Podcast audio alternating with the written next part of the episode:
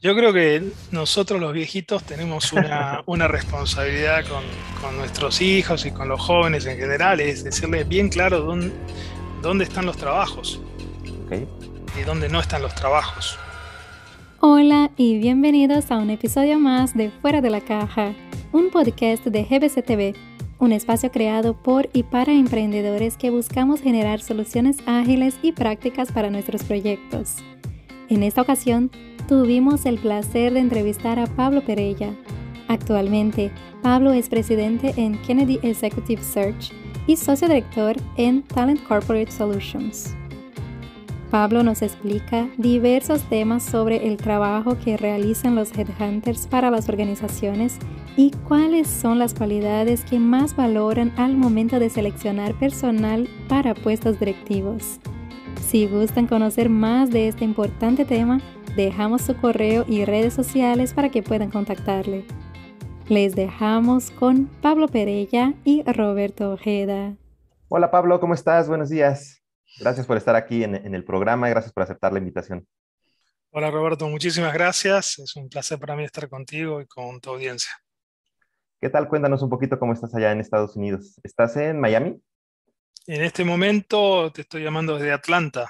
Ah, Estoy aquí también por trabajo. Eh, todo yendo de, esta nueva forma de vida que tenemos, todos trabajando eh, a, la distancia del resto de la gente, de los clientes, del resto del equipo, tratando de cuidarse, sobre todo también porque hay una nueva ola con Delta. Aquí en Estados Unidos se está poniendo complicado, sobre todo por la gente no vacunada, que es el 50% de la población. Bueno, pues, pues a cuidarnos y, a, y a seguir con las labores, ¿no? Que, que también es importante no interrumpir. Y bueno, Pablo, eh, aprovechando que te tenemos aquí, eh, que tenemos oportunidad de, que nos compartas tu experiencia en este mundo tan interesante del, del headhunting, primero para iniciar nos gustaría que escucharte, que nos explicaras cómo, cómo, se, cómo se ve el trabajo del, del headhunter, a qué va enfocado, eh, cuáles son sus funciones, cuál es el proceso del ciclo del trabajo con un cliente, para entender un poquito más y de ahí vamos desarrollando. Sí, headhunter es la palabra, digamos, que se define común, comúnmente lo, que estamos haciendo nosotros, pero realmente eh, el trabajo es, es, mm, realmente consultoría. Y esa consultoría tiene que ver con el talento que las empresas necesitan para ir al próximo nivel. Generalmente cuando se trabaja con empresas como nosotros, nosotros estamos definidos como una empresa de eh, básicamente adquisición de talento y también de desarrollo de talento de liderazgo. Entonces, cuando empresas trabajan con nosotros es porque tienen un plan de crecimiento o un plan de inversión y están necesitando eh, las personas, ya sea para crear eh, los planes estratégicos más detallados o para hacer la ejecución. Nosotros trabajamos con grandes multinacionales, empresas pequeñas con un solo dueño, en ayudarlos a entender qué tipo de talento necesitan. Y cuando se habla de talento no es solamente la gente, empezamos a hablar sobre estrategia, el tipo de organización que se va a requerir, el tipo de, posiciones que esa organización necesita, las competencias de cada una de esas posiciones. Eh, y de ahí empezamos a trabajar generalmente en lo que nosotros llamamos el mapeado donde entendemos, digamos, para este tipo de posiciones, este es el talento que existe, estas son las competencias que tienen, estos son los niveles de compensación, porque claramente eso tiene un impacto, y llegamos a hacer una recomendación a nuestros clientes y en base a esa recomendación después se define, por ejemplo, posiciones que se van a empezar a, a buscar en este momento y se quiere traer gente con determinado perfil por ejemplo, una empresa eh, semejante, entonces se entiende el tipo de clientes o si es en industria, el tipo de productos, etc. O eh, posiciones que dicen, sabes que esto lo vamos a hacer outsourcing o esto vamos a hacerlo nosotros con nuestro propio departamento de recursos humanos para buscar la gente directamente. Los, los headhunters o los especialistas en, en, esta área que, que yo estoy, específicamente nosotros que nos definimos como una, boutique, em, nosotros buscamos aquellas posiciones que son estratégicas, críticas y que se quieren manejar con procesos totalmente confidenciales. Eso se me hace muy interesante, ¿no? Porque no, no publicas un anuncio, ¿no? Este, nosotros, bueno, no sale Amazon a pedir un CFO ¿no? o algo así. Mira, eh, dependiendo las empresas, nosotros claramente eh, eh, mucho ha cambiado. Hoy por hoy tú puedes postear tranquilamente posiciones en, en LinkedIn. hay otras herramientas, por supuesto, pero generalmente con eso tienes acceso a lo que se llama las personas están buscando trabajo, están ya o, están en el mercado, están en transición, o son personas que ya tomaron la decisión de irse. Y, generalmente hay muy buenas, muy buenas personas en, esa, en esa parte. Nosotros también tenemos nuestra forma de llegar a ellos y a ellas, pero también existen muchas personas que están muy contentos de lo que están haciendo y son, entregan tremendos resultados y están siendo muy reconocidos por esas empresas y son realmente personas que, que, que, valen su peso en oro. Y a veces tú quieres tener esas personas en tus proyectos. Claro. Entonces, eh, y esas personas eh, a veces sienten que es el momento para que su carrera eh, tome un nuevo rumbo. Y ahí es donde estamos, entramos nosotros. Eh, como te decía, nosotros específicamente, y a los headhunters, los que se llaman headhunters en general, diferente de los que se llaman los reclutadores, las agencias, que es más que nada publicar, publicar, publicar y tratar de, encontrar currículums y demás. Esto es un trabajo que se hace eh, absolutamente a través de referencias. Eh, nuestro foco es con multinacionales que operan en América Latina y como tú sabes, en América Latina hay que tener mucho cuidado. Entonces, eh, ese chequeo de referencias que muchas empresas dejan para el final, por ejemplo, en lugares como Estados Unidos, en América Latina lo tienes que hacer al principio. ¿Eh? El chequear bien, por supuesto, las informaciones en los currículums y demás. Pero bueno, eso es una parte de lo que hacemos. La otra parte tiene que ver con el desarrollo de talento de liderazgo. A veces empresas nos dicen, mira, necesitamos, esta persona tiene estas características y necesitamos que cree estas nuevas competencias o cambie su actitud en algunas cosas. Entonces hay trabajos de coaching, por ejemplo, que trabajamos con nuestro grupo, o proyectos de, talleres de estrategia o de creatividad. Nosotros tenemos un network de de asociados, de aliados que nos ayudan dependiendo si esto estás haciendo en México, lo estás haciendo en Costa Rica, lo estás haciendo en Chile.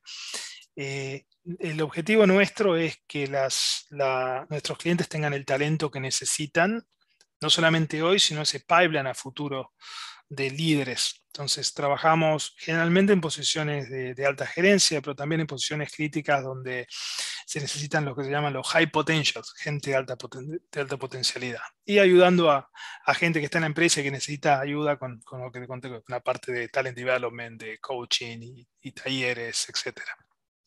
Siento que se parece un poco al, mercado del soccer, ¿no? Donde llegas un momento en que hay talentos, ¿no? Que, que se requieren para para ciertos clubs, ¿no? Y que, y que ya no importa en qué país esté, ¿no? Porque supongo que a lo mejor ciertos puestos ya no, ya no se cubren o ya no se encuentran, por así decirlo, necesariamente en, en, la ciudad, ¿no? Inclusive en el país, y toca buscarlos un poco fuera. Eh, supongo que, que, ustedes enfrentan mucho esto, ¿no? Que, que el talento a lo mejor que puede ser fundamental para la empresa ya no está aquí pero sí está eh, en, otro sector y se trata de juntar, ¿no? Y, ahí viene el tema global. ¿Cómo, ¿Cómo, se vive esa parte global dentro de la, de la firma? Mm, es una idea muy, muy interesante que estás comentando. Eh, nuestro primer paso con los clientes, eh, por ejemplo, para un proyecto nuevo de búsqueda, es entender realmente cuál es la estrategia y, y tener un acuerdo de no solamente el talento en cuanto a capacidades duras y, lo que se llama soft y habilidades blandas, sino también en cuestiones como esa, ¿dónde, quiere que la persona esté basada físicamente? En algunas posiciones quieres que la persona esté donde está el CEO de la compañía. Porque es parte de equipo de liderazgo y demás. En otras cuestiones tú dices, no, mira, me gustaría, soy una empresa multilatina, por ejemplo, me gustaría tener un miembro del equipo de liderazgo en cada uno de los países donde estamos, uno en Brasil, otro en México, el otro en Colombia, el otro en Chile, eh, por una mejor cercanía a, los equipos, ¿no? Eh, esas son definiciones que tienes que tomar con, con el CEO o presidente o con la gente del, del comité directivo de la empresa. Y ahí se definen algunas cosas. Por ejemplo, eh, en México a veces eh, dicen, bueno, necesitamos esta persona que tiene que estar en, tiene que manejar una, planta de 3.000 funcionarios en esta zona de México. En esa zona de México es muy difícil encontrar personas porque hay dos o tres plantas, entonces tienes que buscar en, otros lugares de México. Entonces, eh, hay nosotros trabajamos mucho en, a medida que vamos, que vamos desarrollando nuestra tarea, crear no solamente una base de clientes, pero también una base de candidatos. Gente que nosotros podemos con confianza, decir, mira, estoy buscando una persona que esté dispuesta a mudarse para Querétaro. No es un mal lugar para mudarse, como tú sabes.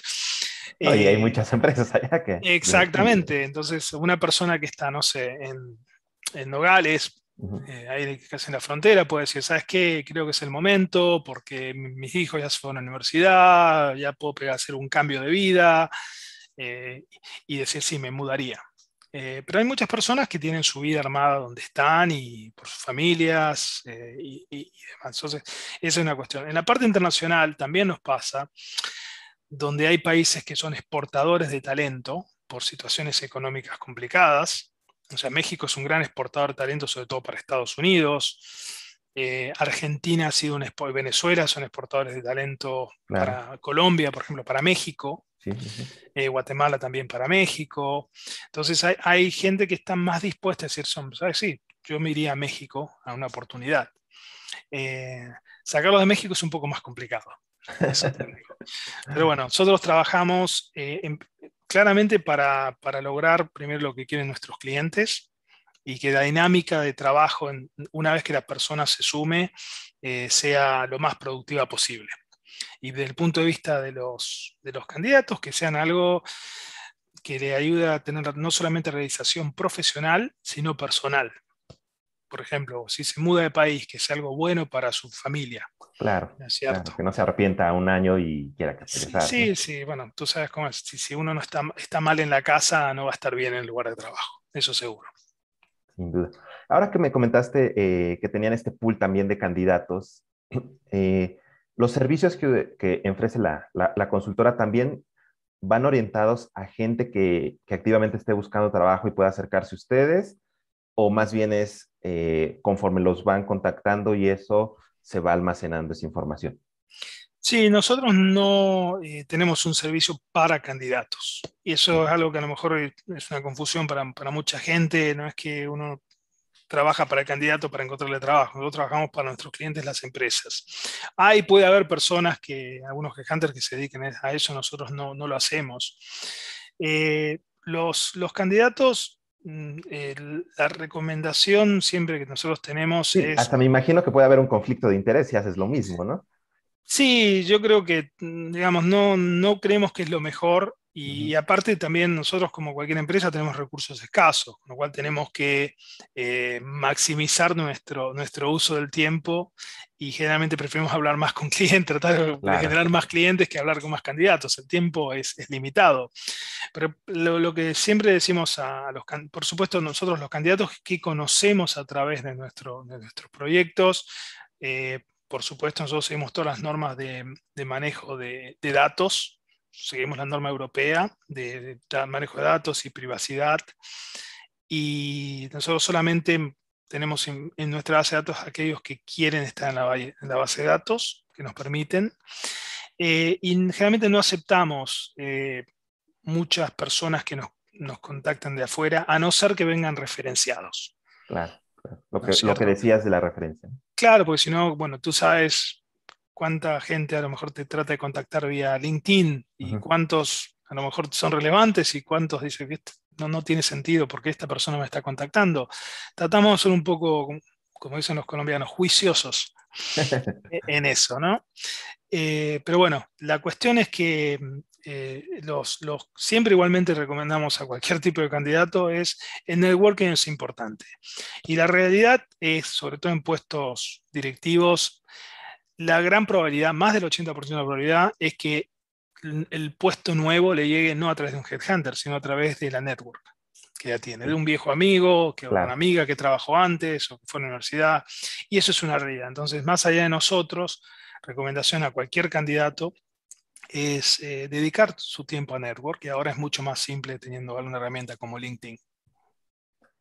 Ya pasando un poquito al, tema de cuando tú tienes eh, esta, este menú, esta, esta opción de, de personas, eh, más allá independientemente del tema técnico, ¿no? Ya sea marketing, un puesto directivo, ventas, logística, pero ¿cuáles son aquellas habilidades quizás blandas, ¿no? Como decíamos, que son relevantes o que tú dices sí o sí deben de tener, porque si eres un eh, especialista técnico, pero no tienes esto, difícilmente eh, vas a llamar la atención de las empresas. Bueno, yo, nuevo, nuestra especialización son, especialización son posiciones de liderazgo, pero creo que esto es válido para casi todo, ¿no? Es, es actitud.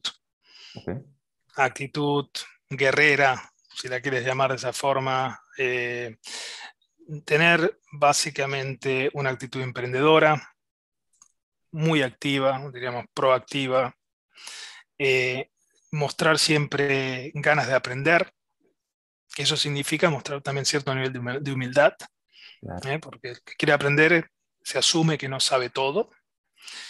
Y también, por supuesto, el que uno solo no puede hacer las cosas, siempre se necesita trabajar con otros. Entonces, yo, yo creo que todo lo demás se puede aprender. O sea, uno, marketing digital, bueno, lo voy a aprender. Eh, programar se puede llegar a aprender, pero la actitud es generalmente algo que o se trae algunos con suertes de la casa o uno tiene que trabajar muy fuertemente para, para crearla. Porque sobre todo hoy en día con, con la tecnología es muy fácil decir, eh, me quedo viendo Netflix, eh, en vez de me, levanto, me pongo a estudiar o me pongo a hacer deporte o me pongo a hacer un trabajo. Eh, y hoy por hoy, yo creo que estamos viendo, sobre todo en las nuevas generaciones, va a ser un diferenciación absoluto.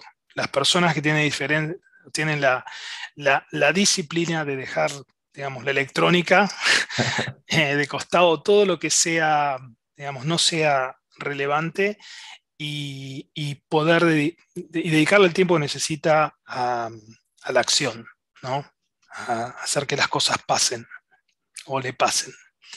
Yo creo que ese es un, punto fundamental. Yo me puedo meter en áreas un poco más técnicas, eh, donde claramente el, ser experto en un área muy específica es fundamental. Entonces, por ejemplo, eh, nosotros hemos tenido proyectos ligados a eh, eh, mejora continua en, manufactura. Entonces, tiene que extender Lean, por ejemplo, tiene que entender qué es o sea, qué es, eh, es la, metodología Six Sigma.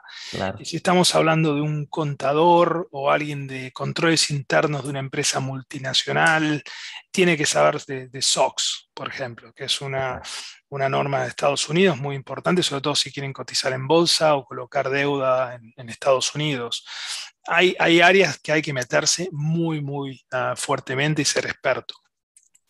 Eh, pero en general, yo creo que las personas, en, los líderes en, todas las áreas, tienen que tener esa, esa intersección de conocimiento del área de, específica, pero también de capacidades de liderazgo.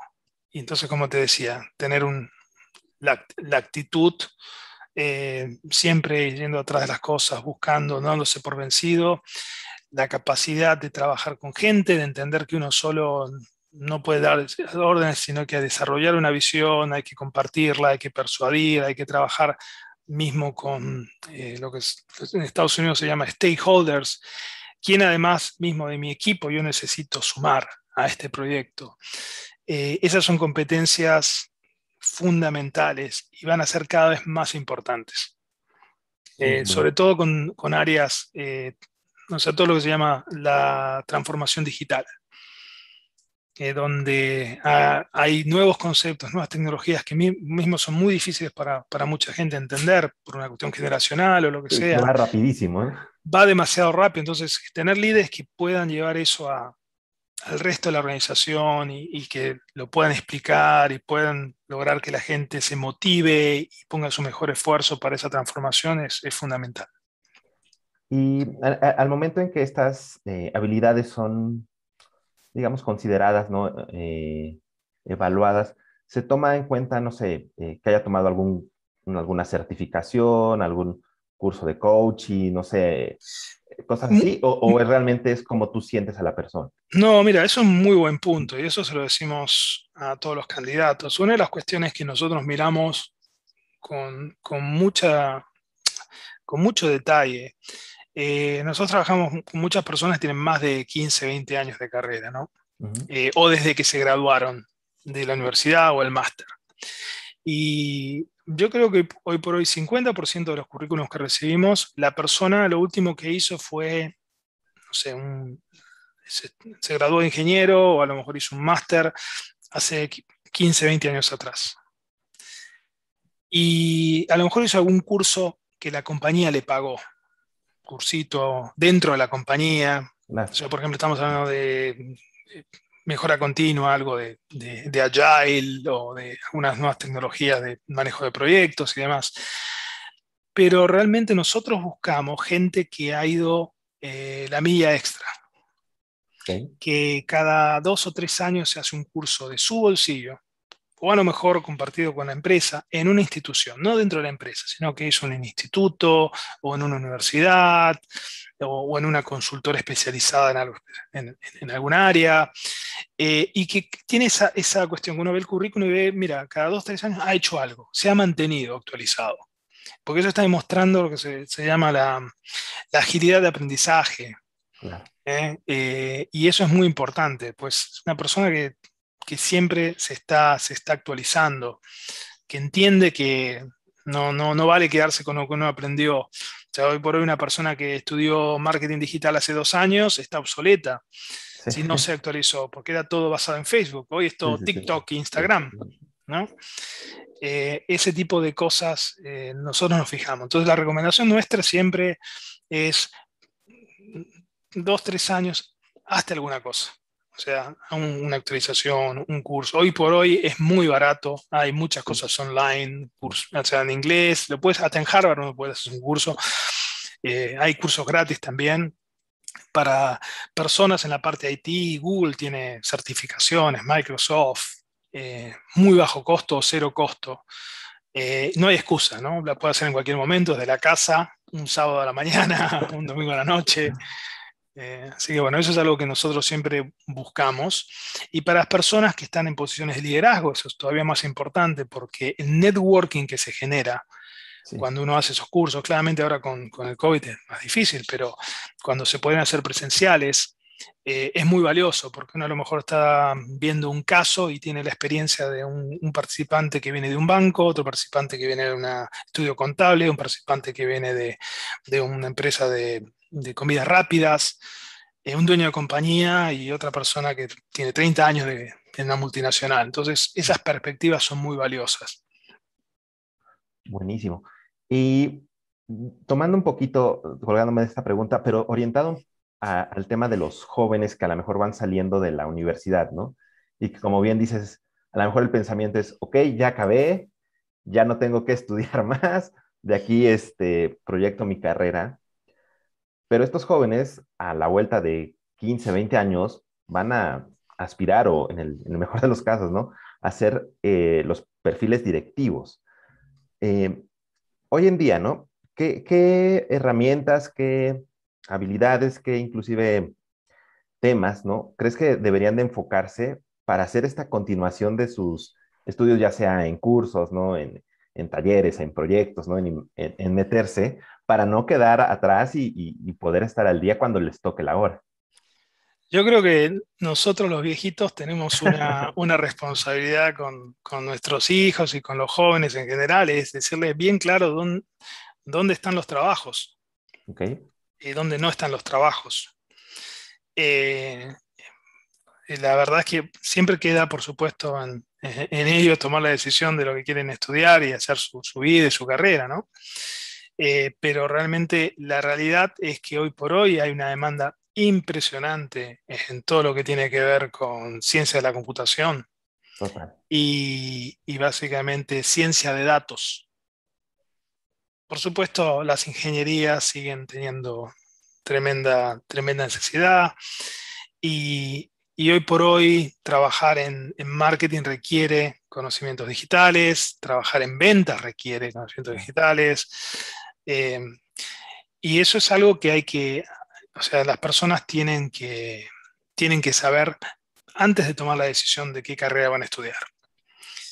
Ahora bien, uno puede estudiar mm, lo que, lo que sea, porque todo es valioso, es lo, que uno defina va a ser su, vida, ¿no? Pero lo que no puede pasar es que mm, las personas no hayan trabajado hasta después de la universidad.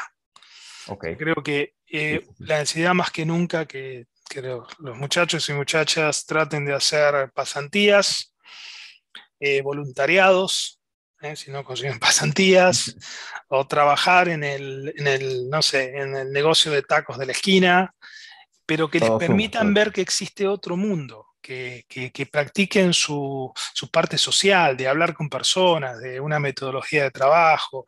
Una de las cosas que, que me han preguntado a mí en otro blog eh, es, bueno, pero las universidades no están, o sea, todos los estudios universitarios no, son obsoletos ya, porque uno, yo me puedo estudiar, eh, no sé, programación y, trabajar por una empresa sin ser estudio universitario. O sea, eh, siempre ha habido gente que ha, que, han, que ha tenido mucho éxito sin estudio universitario. Lo que pasa es que para muchas compañías, el tener una carrera es más allá del contenido de esa carrera, es demostrar disciplina. Y demostrar que uno empieza y termina algo en, tiempo y se dedica y demás. Entonces, yo no creo que exista, que va a haber una obsolescencia de los títulos universitarios, eh, pero sí lo que, lo que recomiendo es eh, trabajar. O sea, si se les tira medio año, un año más la carrera porque estuvo trabajando y va la, de noche y los sábados, bueno, que lo haga. Lo merece. Porque realmente eh, para la persona que sale de la universidad después de cuatro o cinco años de estudios y no trabajó nunca, es empezar de cero. Y va a estar realmente muy atrás de personas a lo mejor que mediados de carrera o empezaron a hacer eh, pasantías o empezaron a trabajar. Eh, le van a haber llevado bastante años de, experiencia y, también... De networking, ¿no? De networking, a eso me iba a referir, justamente.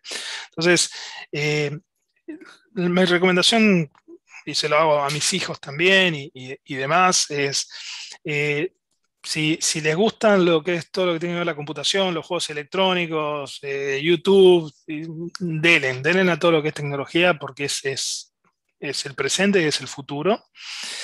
Eh, si no les va tanto, todo bien, pero tienen que tener una visión básica. ¿eh? Y si tienen la forma de aprender algo de programación, buenísimo.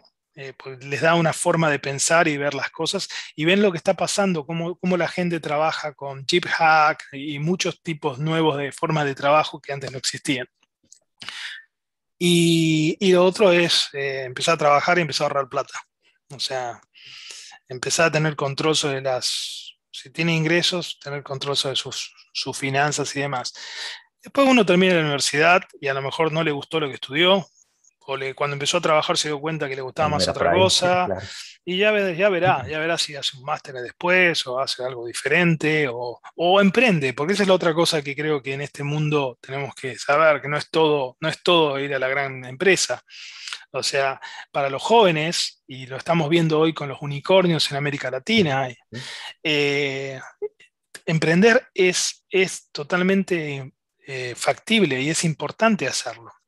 Porque si uno tiene 22, 23 años y bueno, va un unicornio, no, le sale un unicornio, digamos, falló, hizo dos o tres intentos y no, no logró esa, empresa, ya sea de, hacer tacos a programar, no sé, aplicativos, lo que sea, no funcionó, bueno, queda el resto de la vida.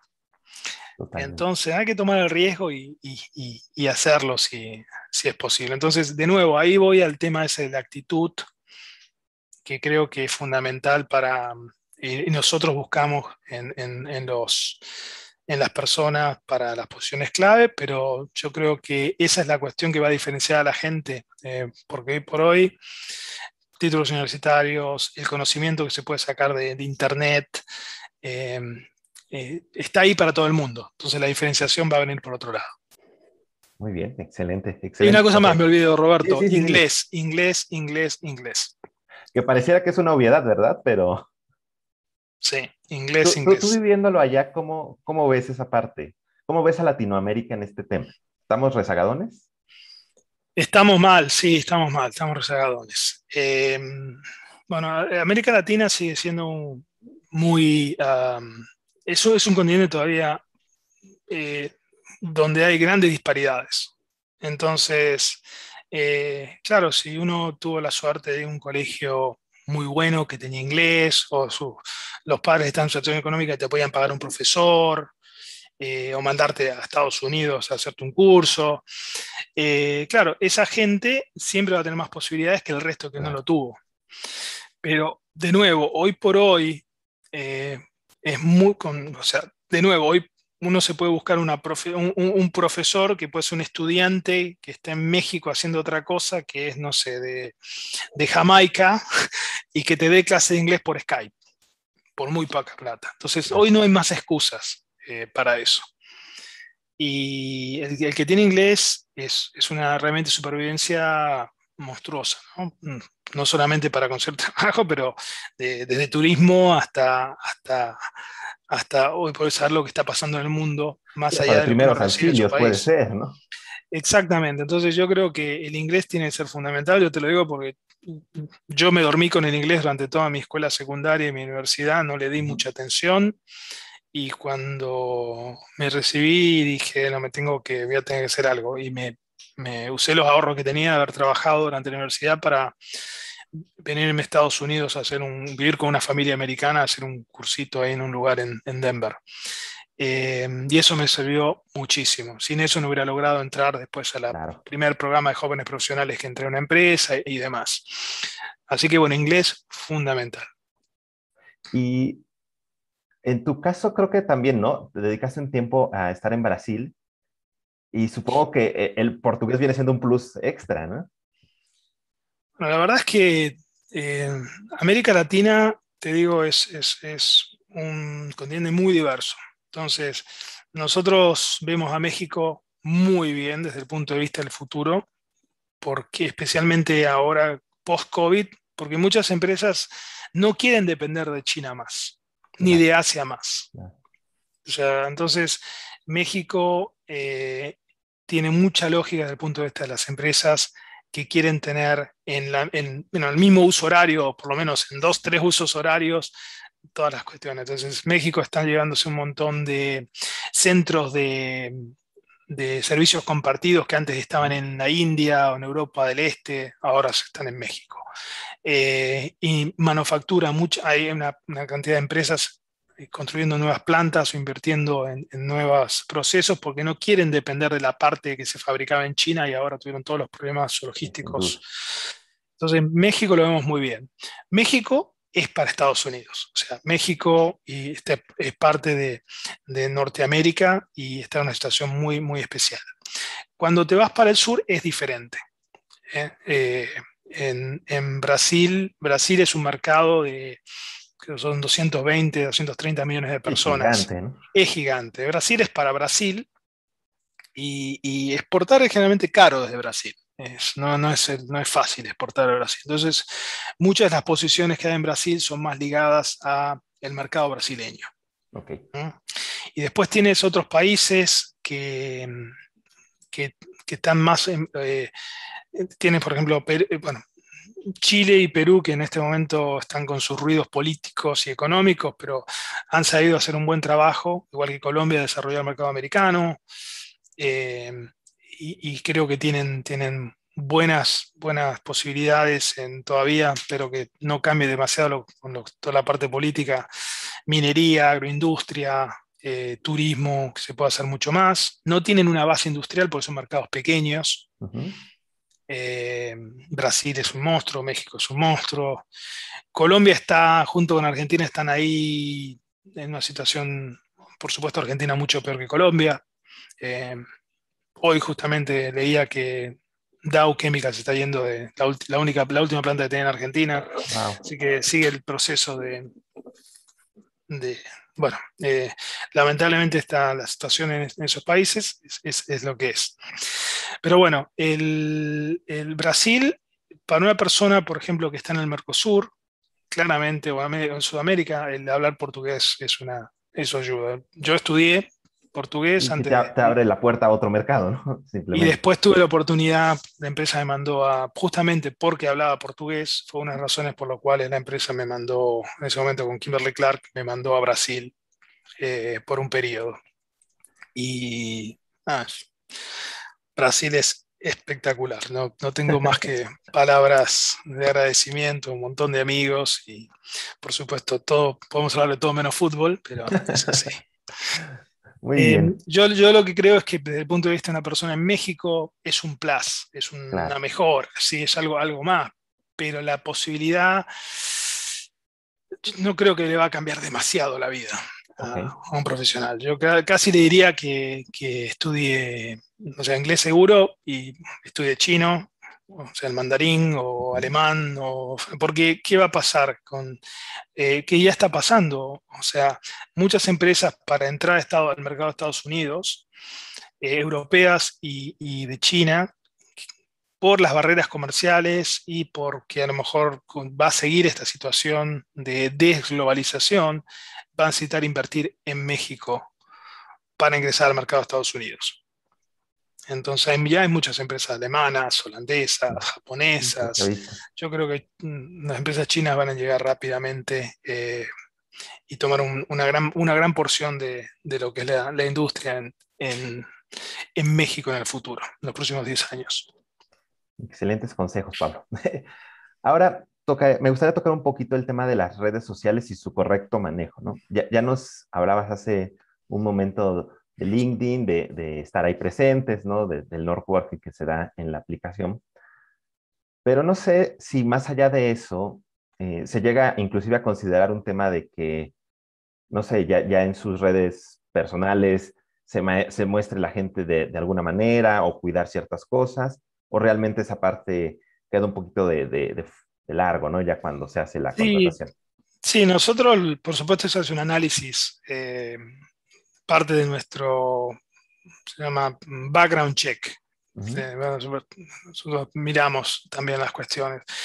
Lo que a esa altura, también una cuestión generacional, no nos hemos encontrado ninguna sorpresa desagradable, por suerte, eh, pero hay que ser cuidadosos. Hoy por hoy toda la información es pública, entonces uno, sobre todo una, persona, tiene que tener mucho cuidado en lo que se postean en, y lo que postean amigos y familiares.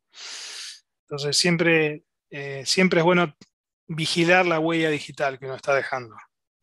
Entonces eso es algo que recomiendo a todo el mundo hacer. Y LinkedIn es la vitrina, con lo cual hay que dedicarle. Eh, hay que ver la foto que uno tiene, lo que uno dice. Si uno tiene, no sé, si no, hay errores de ortografía o errores con fechas o ponen mal el nombre de la empresa, entonces no sale el logo de la empresa, sale algo gris. Todo eso mm, te lleva a decir que esta persona no es detallada, no es detallista, perdón, que, o sea, y a lo mejor no, no, sería un buen candidato. Sí, desde ahí, ¿no? Eh, uno llega a esas, eh, trata de no tener prejuicios en este, es muy importante nuestro trabajo. Nosotros, por supuesto, ah, eso es también algo que le, sobre todo en México lo recomiendo, es eh, muchas veces recibimos demasiada información en el currículum. estado civil. Sí, hay como ocho páginas de hijos y esto, lo otro, y hay cosas que, que, realmente hay que enfocarse en lo que pide la empresa y, hay muchas empresas que nosotros, generalmente, eh, las empresas como nosotros no van a agarrar un currículum y te lo van a pasar a, a alguien, sino que van a trabajar en un reporte eh, para, para y, toda esa información que no sea relevante para tomar una decisión se saca. En muchos casos trabajamos donde los primeros reportes que hacemos no tienen nombres eh, para que no exista riesgo de discriminación por sexo o, fechas por discriminación por edad, eh, etc. Entonces, eso hay que, tener, hay que tener cuidado. Hoy LinkedIn tiene videos de, que te dice cómo, cómo mejorar tu perfil hay tanto, no, no sé qué, mejor que la gente, tu audiencia se, meta ahí, si el que tenga dudas, y ahí están todos los, todas las recomendaciones. Perfecto. Ahora, un poquito que nos platicaras, eh, ¿cómo se movió el tema del reclutamiento eh, gerencial directivo en esta, que fue ya año y medio, ¿no? Que, de que inició la pandemia y todo, porque hubo, supongo, mil cambios, ¿no? Tanto en la forma de, de que nos ponemos a trabajar.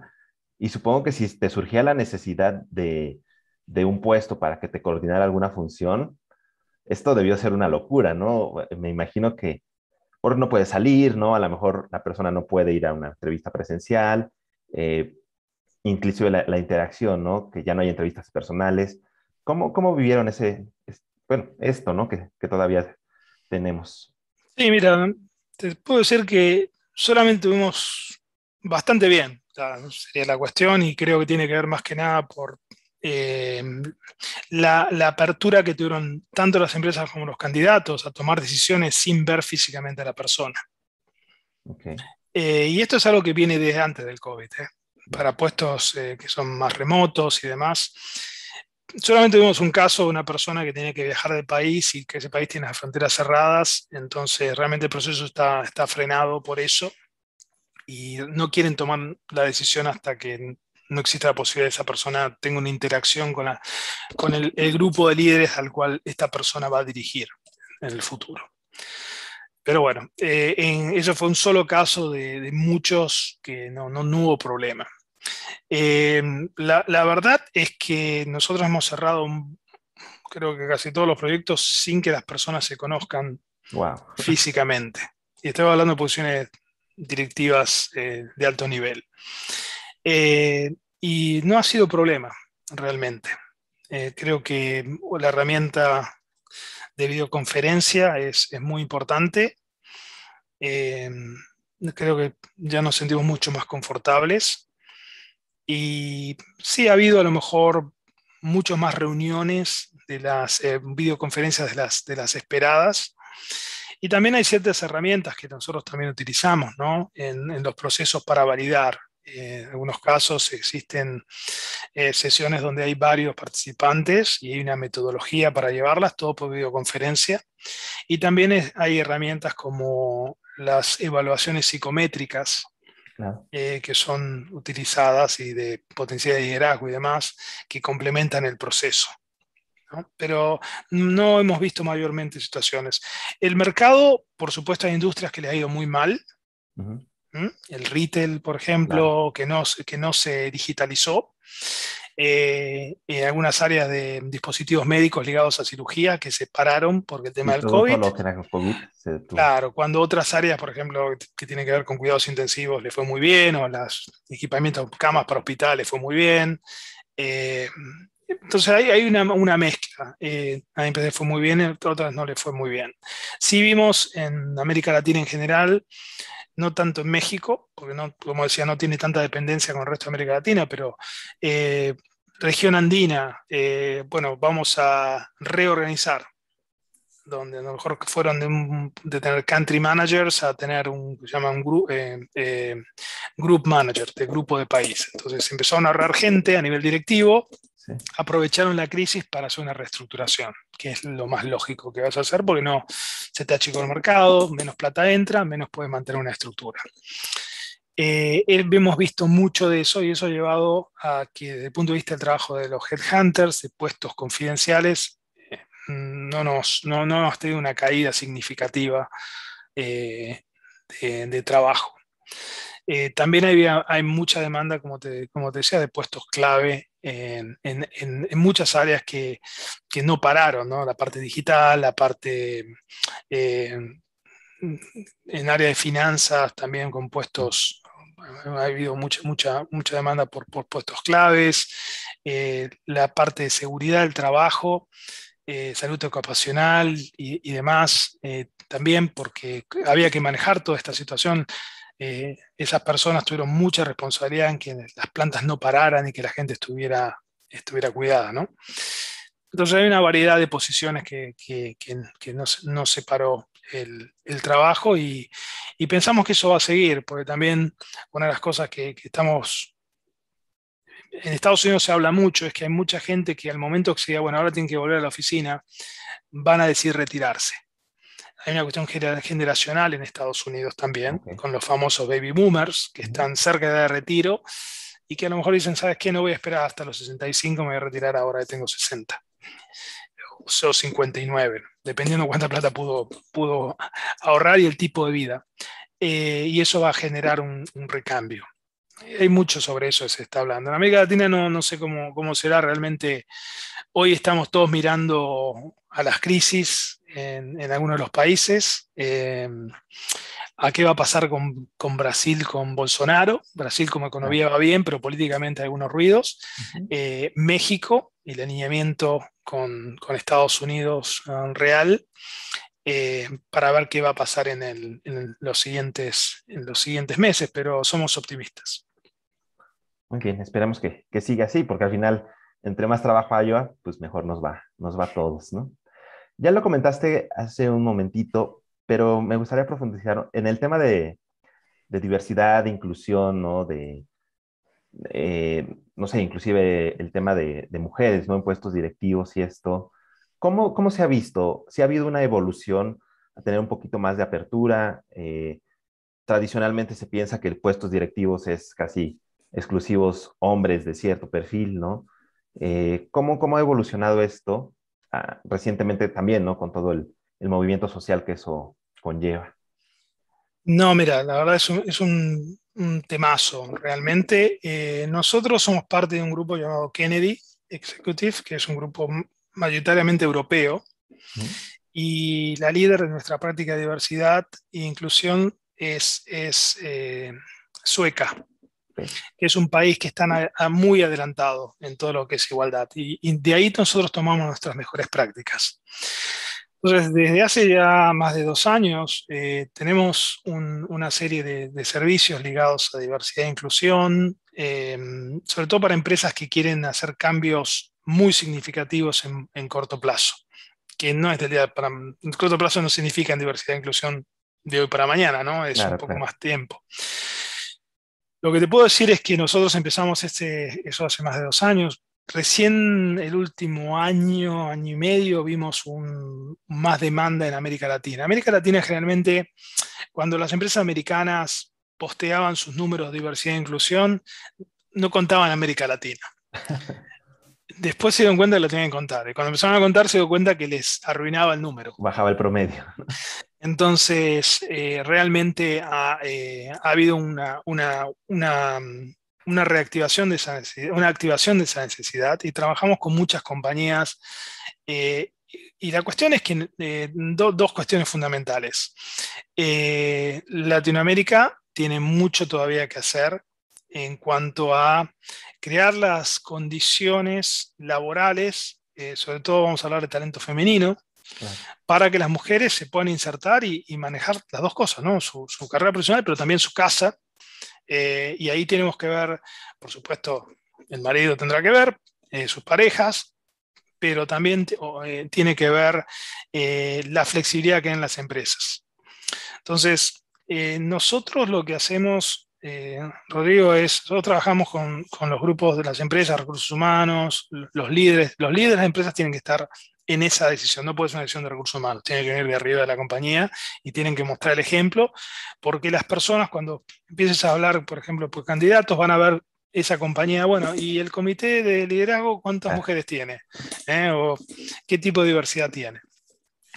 Entonces trabajamos en identificar eh, básicamente cuáles son los puestos críticos que van a estar disponibles en los próximos tiempos ligados a retiros o reorganizaciones, lo que sea.